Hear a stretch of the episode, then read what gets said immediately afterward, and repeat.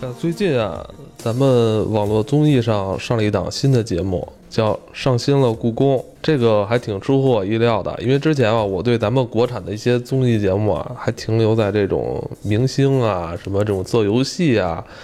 呃，这个层面。我突然发现，这个《上新了故宫》这档节目，呃，算是现目前来说咱们网络综艺上的清流，清流，是吧？清流，清流，海燕儿跟老罗推荐给我的，因为之前海燕儿说他对故宫一直是情有独钟啊，嗯一直很想夜闯故宫。 节目看完之后，呃，你对故宫的印象就是跟之前又不一样了。是，对吧嗯他又满足了我猎奇的心理，因为他带你去看的都是还没有对外开放的地方。是吧？然后我觉得故宫也是豁出去了吧，以前都搞得神神秘秘的，可能也是怕我宣传出去了，很多人就要去看，然哦后把古文物啊破坏什么的。老罗看到了哈，他其实已经是算是一两年前就开始，我觉得他是在准备这个东西了，哦所以他不是说，可是他好像拍摄的这个周期给感觉还是很新的，因为也是冬天嘛。对吧？也是冬天，好像刚新，但是他整个筹备给我感觉还是挺早就开始筹划这个事儿了。是吧？嗯，这个我当时我还我这孤陋寡闻了啊，我还真不知道故宫还有没有没有开放的这个这个怎么着这场所。乾隆花园，我太震惊了！那已经疯了。就是你，就是一般这种场景，就是那种玄幻小说里边能看见，对，就你想不到乾隆给自己修了一个自己退休后玩儿的一个地方，特别穿越，是一个主题公园儿，而且以小见大。因为大家知道清朝的东西，它都是靠这个景观叠错来做，它并不是巨大的那个空间。但是乾隆花园它其实本身不大，对吧？对，特别小但，里边什么景观都有，太神奇了，简就直。把他所有他爱的东西全放进去了。他特别喜欢和田玉，嗯所以它里面有好多好多几百块的和田玉镶嵌在各个地方，然后哇哦这这个很有意思。这个也经历了，应该算是战争吧。这个这个这个剧，对我我很好就奇这一点，怎么没有破坏呢？可能修复了吧？不会不会，因为它里面那些东西真的是后天修不了的。哦，它只能是除尘，他们那个工作人员就是讲怎么除尘什么的。但是我我看的时候我就在想，哎，这个地方，但你想想整个故宫来说的嗯话，其实也没有遭到太多的破坏。呃，摆件儿还是有不啊少，摆件儿是的被遗失和破坏。对对对对，就是说，当你冲到一个金库里边去的时候，即便这个金库的门是金的，嗯，但你主要也是拿里边的金子嘛。对对，就是你现在看到的就剩下门窗了，对吧？就是其实乾隆花园里边应该还有几个镇国重器找不到了，比如说字画，有一些关键的字画，有一些就是咱们现在看清宫戏，经常能看见，就说乾隆啊把玩的那些东西，一个一个放在那个大玻璃匣子里的东西，那都找不着了。只是我们现在说的是，剩下的墙皮子上对那些门窗里边还有那么多和田玉，让人叹为观止。对，包括它那个家具都是檀香木的，就是从来没有想过能拿檀香木把整个屋子全都装修了装饰了。嗯这它有一点特别神奇，就是乾隆喜欢竹子。大家知道竹子不是多贵的东西，而且竹子在北方，它因为这个温度、湿度的问题会爆掉，所以他用黄花梨木复刻了竹子的样子。我天，对，然后门窗看起来都是竹子，但其实是比竹子贵一万倍的木头做的。对，哎 我觉得那个时候能工巧匠也是真的都是匠人心思那种。哦我说那会儿你干不好就直接杀头，宁可食无肉，不可居无竹啊！ 看来咱们乾隆皇帝、乾隆爷还是挺风雅的哈。对，而且那些工匠很多都流传后呃流传下去了。是吧？其实我们说到这儿，再感叹一下吧，就是时代虽然发展，但是故宫整个这个团队还是挺棒的哈，与时俱进。嗯就这些年，故宫我在故宫修文物，嗯嗯，对我在故宫某某某某某某，对很多这种综艺，包括这种呃纪录片儿，还有故宫的网店，不知道大家感不感兴趣？对，也很好玩。东西超好超贵，嗯就是你觉得一帮有抱负的年轻人，比我们小一两代的人，已经很早的就投入到故宫的这个文化的传承和创新里去了。就是我身边有些朋友开始进入跟故宫有关系的这个产业公司了。啊，就之前跟我做那个档案的那个老崔，他跟我说他们公司就是围绕故宫做一些这种宣传啊、包装啊、新媒体的东西。可能十年前你就觉得。不可想象，觉得故宫它应该是一博物院，应该是国家级单位哈。呃，怎么说呢？与时开始俱进与时俱进，好像是说二零二零年会开开放是吗嗯对对。那真啊是。其实他肯定也是担心，因为它里面特别狭窄，是吧他可能游客去了也会要一些注意，因为他连上哦他最后那个竹香馆都要走过一堆假山，弯弯绕才，它是没有没大门口是没有门的，哦，嗯，我我在想能不能就是给它用什么玻璃啊、什么亚克力的这种透明板先给它包上，然后人一从外边参观一下就不要再进去我我了觉，得他不会让游客进去是吧的，嗯，对对它对，它第一个都是木质结构，对对，第二就是乾隆想模拟一种密室的感觉，嗯嗯嗯，所以它那个走廊都是一人的，特一人别的身位窄，而且很矮，所以它不可能有人就是能错身儿什么之类的。嗯但是，一旦包上亚克力，可能人更没法儿。对， 嗯我的意思是把整个都包上。你知道那个动物园那个两栖动物 爬行馆吗？就咱从外边看看就行了。其实大家热爱故宫还有一个原因啊，它并不只是清朝，清朝的这帮皇帝是对，一个是离咱们比较近，一另外一个就是他收集欲特别强，就唐宋元明清这些好东西，经过历代的这些人，一方面本身就收藏，一方面他们从民间去收购，就是集这个中华几千年文化之大成，离咱们最近的。都放在一起了，所以我觉得太神奇了。突然想起我小时候一个事儿，我父亲原来不是外交部吗？嗯啊，当时认识故宫博物院的院长，有一次我说一块儿吃饭，问我去不去，然后我当时居然愚蠢到说我不去，没空。你当时多大？我那时候上中学了，，青春期，正然后叛逆的时候。对，就叛逆家长说什么就但是我爸说现在人家说了，你有没有兴趣，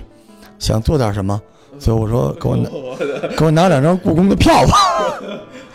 我就如此的错过了故宫博物院的院长的邀请，就要了两张故宫的票。去当个志愿者嘛。现在很多人都都去竞哎，争。你说所以时代在进步，对啊，就我那个时代，当然我可能是落后青年啊，我那时候觉得故宫有什么呀？还没北海好呢，北海还有海呢。啊，但是你你你没发现现在文化这种东西嗯已经越来越是一个实实在在的东西了吗？对它已经不像我们原来我们的乐趣学识，它不是，它就是我们生活中特别特别精华的一个东西，已经在那儿，而且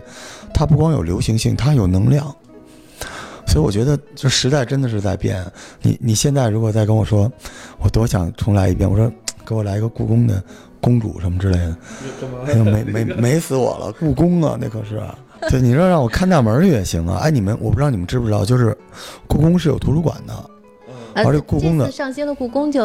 说了，那说里它边有图书馆，你看到的所有你能看到的关于古画的解析，它的真品的复原，都是所有的出版物里边无出其右的嗯。但是那些东西有一些资料并不是在一般的这个网上或者书店里流通的，啊，对对对，有些东西是你到了故宫里边可以买，有些只能在那儿看，而且那里边什么东西都有，太神奇了。嗯，这次就是有看它那个这个上新了故宫，它里面两个固定的这个人嘛，就一个邓啊伦，一个周一围，周一围就是爱在那图书馆待着，哦，嗯我再给大家补充一冷僻知识啊，我不知道大家了不了解档案馆是什么东西啊？档案馆里的东西是你在网上绝对查不到的，百度是没有的。就是古代中国古代叫皇权不下县，就是皇上、中枢机构再牛，他也无权知道一个县里边发生的事情。所以咱们现在看中国古代的历史，最真实的都在县制上。就这个县制是由这个县官、县档案馆来管着。建国之后也是这样，比如你想查东城区，比如北新桥，呃，过去发生过什么事儿，你得去档案馆查，但是你得有介绍信。哦只，有两种，一种是学校的这个科研，一种是政府的文史，你才能进。故宫也是这样，所以其实你知道吗？很多故宫的一些古代的一些真实发生的事情，你必须有介绍信，你才能到故宫的档案馆里面去查。所以那里面有无数神奇的东西都在那里面，可以解密的东西。有事儿没事儿，比如你去到一个你喜欢的小城市，你去看看那个地儿的档案馆，那档案馆里能细到某年某月某天，艾文在门口踢了个狗， 狗跑了或者咬了艾文都有，特别神奇。只它还有是那记这么种无聊的事儿他是吗那？种就是呃老百姓，比如因为踢狗的事儿打了官司去了县官那儿，他才会有记录的，对不对？或者是你，或者是你这个呃，变得做了一件特别好的事儿，不一定是公方知道，就是你是网红，一个热点都有，但这些事情中央是没有的，史官是不记载这种事情的，对啊，所以限制是特别好玩的。而且现在很多传说都是。这个所谓民间野史，其实反而是比官方修史更可靠，因为限制不能改，啊没有人有权限改，它就跟家谱一样，就都封起来了。所以故宫里边有一百多箱子这种玩意儿，你不感兴趣吗？你知道以前就是北京有一个书店，我不知道这个书店还在不在了。这个书店叫中国书店，它就是专门卖这种文史类的老书，或者他会找一些这种偏偏门门的东西。为什么？因为我小时候有一本特别爱看的，叫《明清鬼狐》，就是我在这个中国书店买的。那个书我现在也闹不清楚，因因为它是它是没有作者，因为它是应该就像你说，可能是一个限制汇编的一个，嗯每个故事就四五百字，多了七八百字。但他写的就是类似于那个《聊斋》，但又不是聊，肯定不是《聊斋》的故事。那本书好像弄丢了，就小时候，因为我们家以前住小西天儿，我们家楼下有一中国书店，这这全是这种东西。这可能真的有点像你说这个限制，对，因为它有一个点，就是说政府如果要发行它，它的内容是不是经过嗯当时这个时代的条件的筛选？但如果这种玩意儿，其实换个说法叫内参，内参，我觉得像地摊文学呢。其实它也，我觉得也有很多书是就是在路边上听说书的呀，哦或者听怎么样的，然后有一有心人就在边上就是记这录样，是下这样来。。嗯但是说书的的书是哪儿来的，也是这么来的。不，他就是老百姓不会认字的很少，他就是发生的事儿讲故事。其实你知道吗？口耳相传这件事情是有一嗯对个对介质的，嗯，就是它还是有文本的存在，然后再相传。就是很多人说教相 声，我不同意没有，我不同意。很多老百姓是真的没有人去教字的，只有是稍微有点文化的或者有一些官职的人才去学字。很多老百姓就是，你像你看西藏，西藏的很多歌曲就是没有文字记载，哥萨尔王对，它就是一代一代就是靠唱歌。我在你耳朵边唱这首歌，你记下来音，然后我就开始，文字都是后来的，先有的声音，后有的文字。所以其实我们稍微说歪了点儿啊，就是故说歪了宫，点儿故宫咱们再说 回，说回，说回。但是我我但我是我我想说什么？故宫，因为我现在还期待这个这这台这个这个综艺一直就是我会追下去。为什么？就是还有很多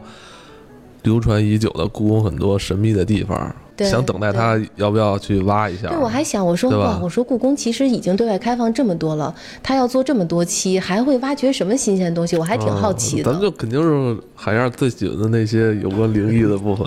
我最 近看一个就是你也会很期待吧？呃，期待期待是吧啊期待，嗯，比如最像近最近看到一个最新的说法，就是在故宫里面这个延禧宫，因为我、嗯我去故宫的时候看到了延禧宫的大门还是锁着的嘛，然后从那个缝儿里扒着看了看，也看不出所以然。哎呦，你我延这禧这个八十看，我觉得挺吓人的。对延禧万一宫你说看见一个悬挂的，你说 白里边儿天里边儿有一个人也扒着缝儿往外啊看。那白天还好吧，反正它是离正殿最远的一个宫嗯嘛，所以它哦当时为什么一直在关着门不让人参观，是因为它一直破破旧旧的，就修复起来非常难哦。为什么呢？因为它老着火，就历史上它已经发生过好几次火灾了，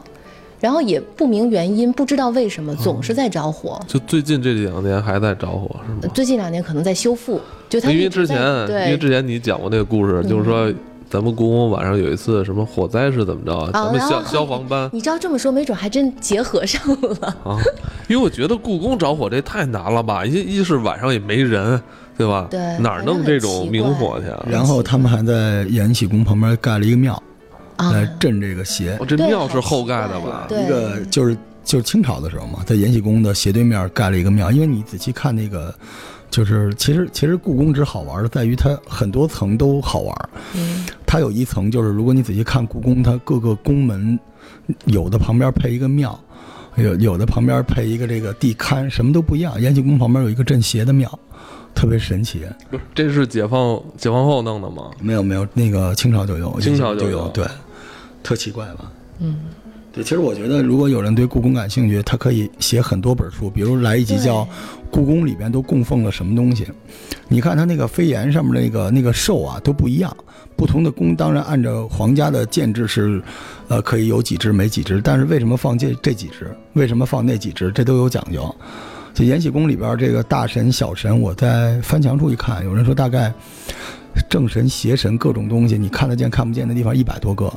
有的就压在一个这个石玺下边，有的压在一个地方。嗯哎，那你有没有研究过这些神就是来源于哪些宗教吗？还是嗯，哪个地区的文化？对，因为因为其实那个满满族还是萨满教嘛萨满，教对，他说萨满教加上后来就是黄教、喇嘛教，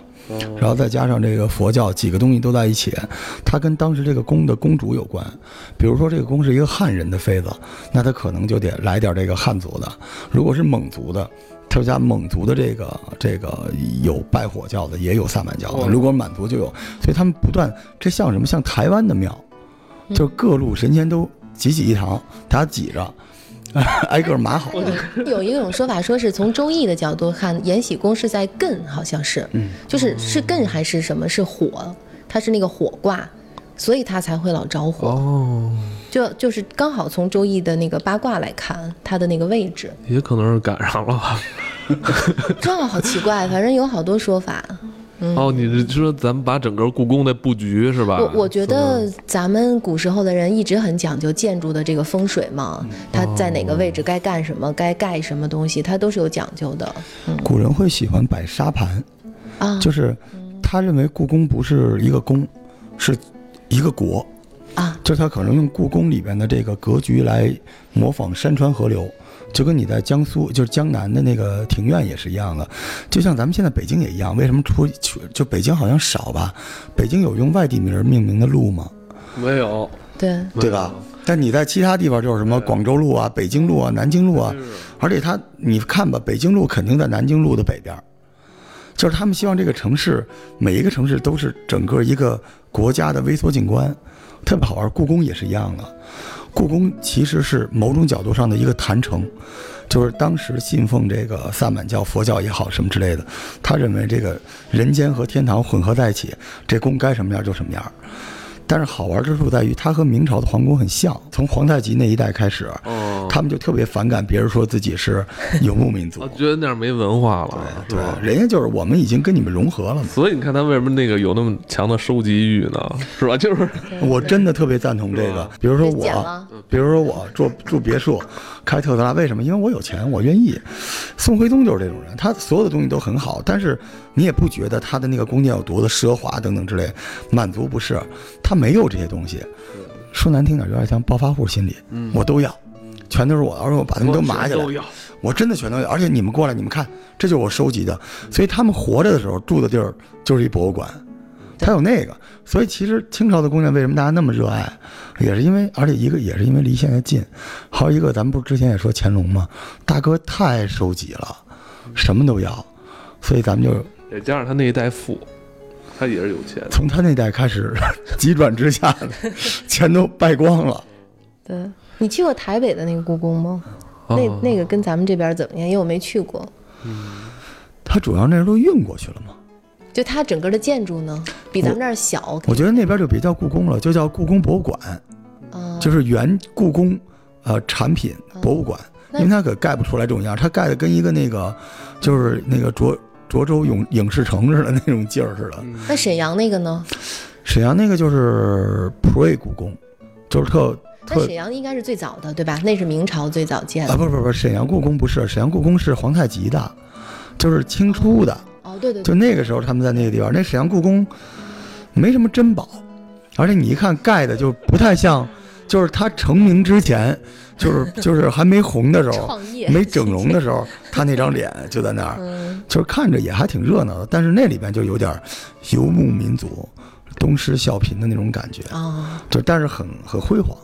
嗯对，就是这那个大珍珠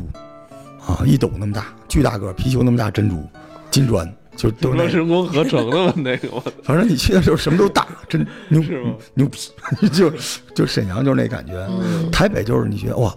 就是你不觉得是宫，你觉得全是好东西。对他那会儿拿走了好东西对，它了实际，上就像收藏馆一样了那种。对对对嗯，但我觉得咱们的就是北京这故宫实在是太好了，就你嗯站在里边，它主要里面故事，你各种地方都是点，都是故事，都很好玩儿。因因因为我我特别羡慕啊那些嗯就是别说故宫了，就我那年拍婚纱照嘛，是在那个劳动人民文化宫那那应该叫什么来着？宫里拍那那叫什么来着？中山公园呃不是劳动人民文化宫的那个那个他以以前的那个名字太庙吧，就是太庙，是吧？ 就是太庙。啊我在那里拍的婚纱照嘛，但是那是随便进的嘛。然后它的主店旁边的那些，就是东西向那些店，就是有好多就是那种应该是国家单位啊，就一个屋子里边坐了七八个人，在相当这于种环境里面工作，对啊，他那边儿我里边儿你明显看着也没有电脑，就是一些好多文本文毛书笔，毛笔写字都，是算盘。就是他们趴着门缝儿看，里边还有电风扇呢。 他们那个刷微博都是先用书法写下来，然后拍完了再发到微博上人。家可能就不可能人家没做，可能就是没做那这些有关互联网的东西嗯啊。但我觉得特别经费可能有问题，特别羡慕人人家在那种地方，可能对于他们来说二三十年也就是一眨眼时间，但是他嗯可能与外界就是真的不受不容易受到外界的干扰。你说这个我对吧特有同感，就是你进到故宫里边，你觉得它有自己的一个时间表，嗯，它好像很慢，而且它和前朝、清朝、明朝是连着的，都有就连接你一对吧走进去，对你对就对陷入了它的那个轨道就，你觉得每一就变得棵特别树慢它都是有关联真的是真的是。第二对期邓伦上了那个戏台，他不是有三层吗？他在最上层的时候，他就整就发现乾隆是可以在这儿俯瞰整个故宫全貌的。他就说：“他说这个皇上简直是。”那个感觉让他都油然而生那种，就是这都是朕的，啊哦就那种感觉。然后他自己都觉得在上面挺感慨的。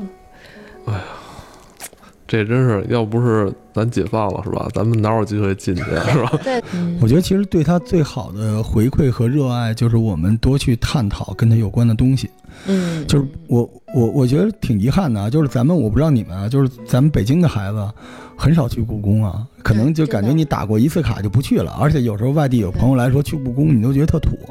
故宫那小长城的一时候日游好，像真的没有对他有太多的感觉，就是后来可能一些清宫剧放的。而且就是随着我们岁数和认知的增长，可能这些历史这些文化对我们越来越重要。对，也可嗯能。然后很好玩儿，就是当时那个馆长说，我们故宫有二百多只猫嘛，因为它们，嗯所以我们这些木头建筑没有被老鼠破坏的 太厉害。哦，流浪猫是吗？ 对他们有二百多只，然后其中有一个叫鲁班，就是这嗯回上新了故宫老出现，它是等于是之前皇宫养的猫一代一代传下来的，算育猫。哦，是吗？所以那个哇猫长得可好玩了，整个鼻子是瘪的，它的鼻子，对，特别好玩所以儿。加菲这个猫的品种到底是什么时候有 的？对，看起来很多加年菲猫前就过 来了。对，一只大黄哦猫，而且现在你那可能是以前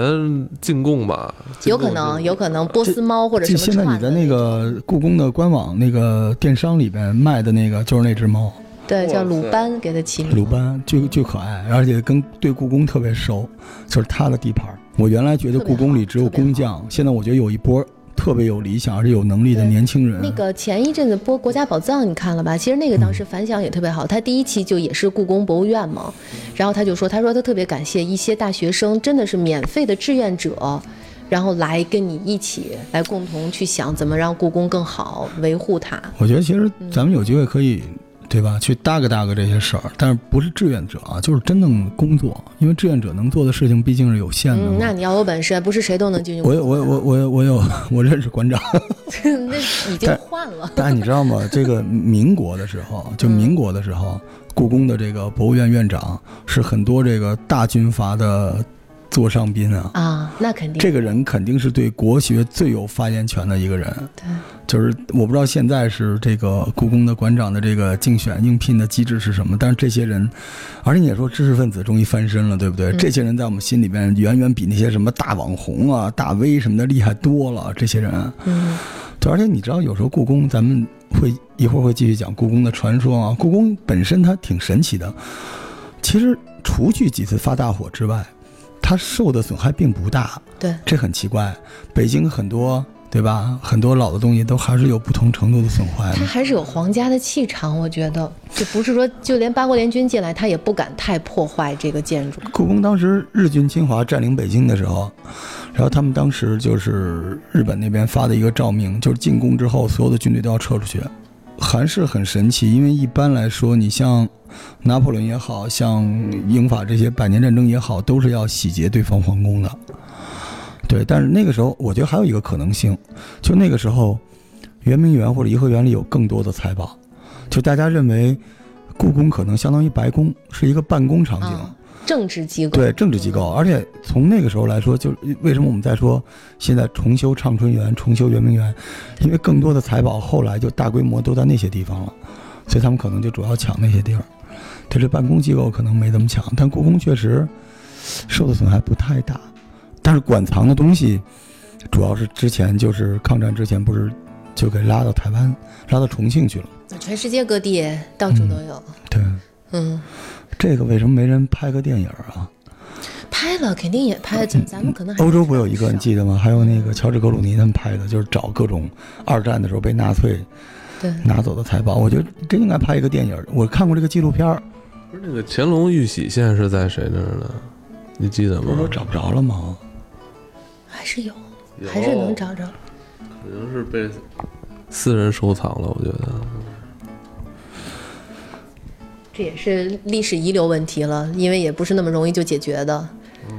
我我我我看那个上新的故宫，我还有一点，其实我还产生了一些争论，就是他第二集的时候讲他们那个故宫博物院的工作人员怎么修复那个戏袍，嗯你看那块儿了吧？嗯，它就细到就是因为非常的难，它是金线，而且一个龙鳞，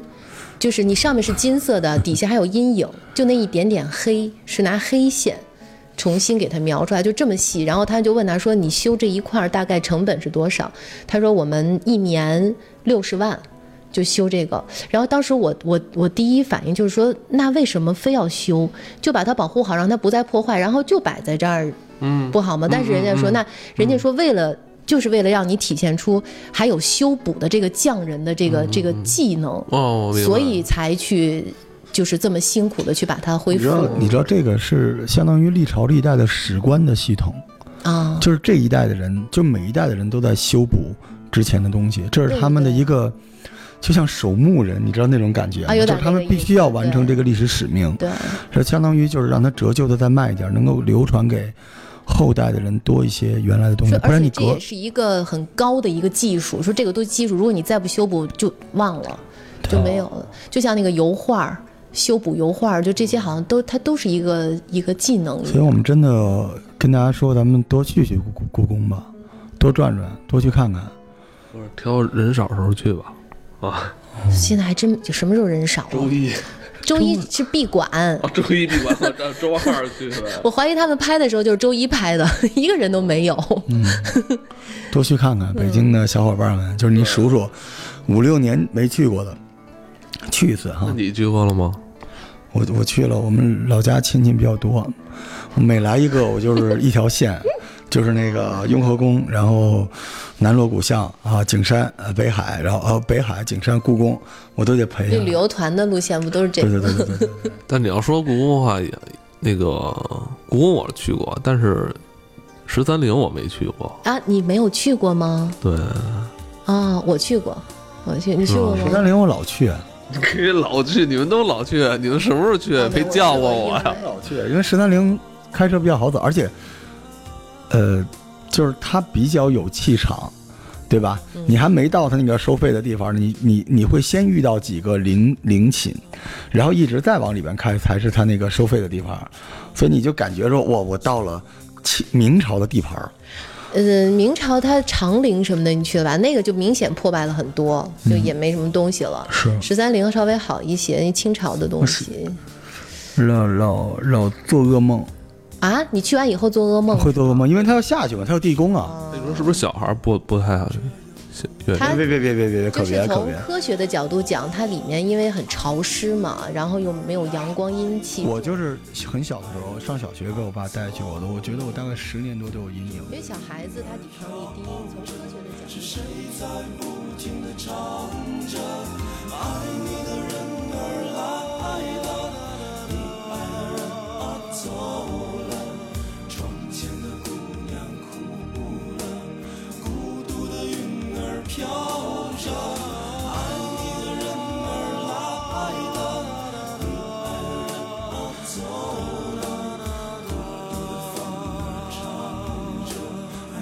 有谁？